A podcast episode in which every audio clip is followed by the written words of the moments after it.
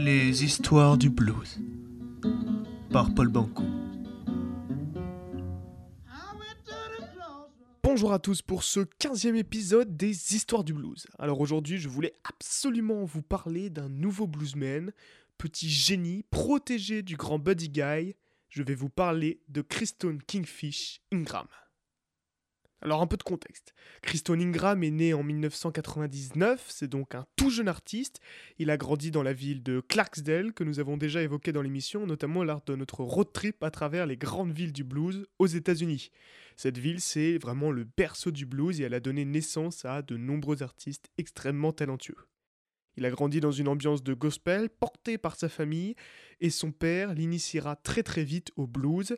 Il va écouter des artistes comme B.B. King, Hendrix, Prince, Muddy Water et bien d'autres. Très jeune, il se met à la batterie, à la basse et bien évidemment à la guitare et au chant. Il est doté d'un talent absolument indéniable et il est très très vite repéré par les grands noms du blues.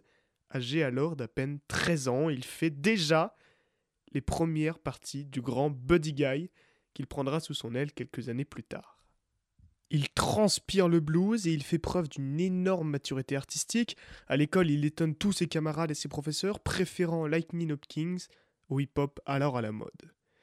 Bill Perry le surnommera Kingfish et il joue, bien que très jeune, dans tous les bars et les clubs du coin du Mississippi, se créant ainsi une fanbase, si je puis dire, très importante.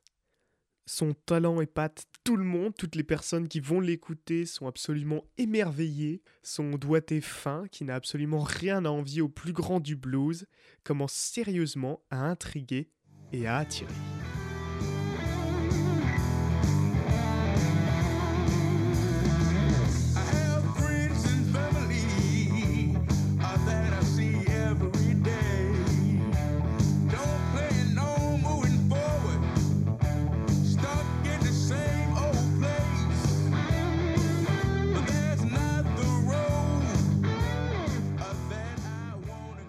À partir de là, tout va s'enchaîner. En 2014, il joue devant Michelle Obama à la Maison Blanche. Il n'a alors que 15 ans. Les succès s'enchaînent, il est la tête d'affiche de nombreux festivals prestigieux. En 2017, il apparaît sur l'album Middle of the Road d'Eric Gales. Il perce de plus en plus dans l'industrie musicale et se crée de nombreux contacts. Mais sa carrière va prendre un tournant majeur en 2019 avec la sortie de Kingfish, son premier album. Produit à Nashville, la ville de la musique aux États-Unis, l'album sera premier du Billboard Blues Chart et Billboard Hit Rendez-vous compte, pour un premier album, c'est juste énorme. C'est alors un déferlement de critiques positives qui s'abattent sur l'artiste du Mississippi. Le Billboard le qualifie même de prodige du blues et il est nommé aux Grammy Awards de 2019. L'album est profondément blues avec des sonorités typiques, mélange entre B.B. King, Hendrix et même Prince et tous les grands noms du blues. En somme, toutes les influences de Chris Ingram. De plus, il s'avère qu'il chante magnifiquement bien, mais vraiment sa voix elle est absolument magique. Je vous invite donc de tout cœur à aller écouter ce petit bijou du blues. D'autant plus que Buddy Guy, le grand bluesman évoqué au début de l'épisode, apparaît sur le premier titre de l'album, Fresh Out. C'est Buddy lui-même qui a aidé Kingfish à faire son album et qui a décidé de collaborer avec lui. C'est juste énorme. Rendez-vous compte, pour votre premier album, vous avez l'un des plus grands bluesmen de l'histoire qui pose sur le premier morceau.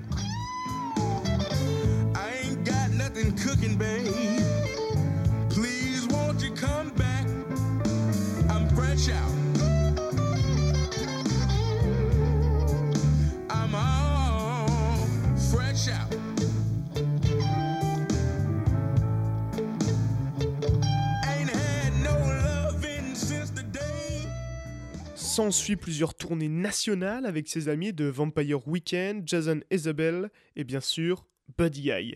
Il joue même une reprise de I Put a Spell on You en 2019, il me semble, pour faire un spot publicitaire pour la célèbre marque de guitare Fender. Il fait ainsi la couverture de tous les plus grands magazines de blues et de rock. Son jeu est épatant parce qu'en fait on a l'impression que tout est simple, tout est tout sort tout seul, sans aucun effort, et avec une passion absolument démente. En mai 2020, il reçoit 5 Blues Music Awards. Et bien sûr, il joue aux quatre coins du monde, continuant de toucher les âmes et les cœurs. Le 23 juillet 2021, il sort son deuxième album, 662, 662, ce chiffre étant l'indicatif postal de sa maison dans le Mississippi. L'album est plus mature, il y retrace son parcours dans des chansons magnifiques et résolument blues. Sa voix et ses solos de guitare sont absolument démentiels et dès que la Wawa s'invite à la fête, alors là ça devient magique. Des titres plus lents comme Another Life Go By ou un petit peu plus funk font leur apparition. No Depression dit d'Ingram qu'il est un jeune bluesman avec une âme ancienne et une grande présence dans l'ici et maintenant. Ce jeune est donc l'avenir du blues. Donc courez écoutez 662, le blues en a besoin, et la musique actuelle a profondément besoin de ce genre d'artiste, fidèle au blues que nous aimons tant.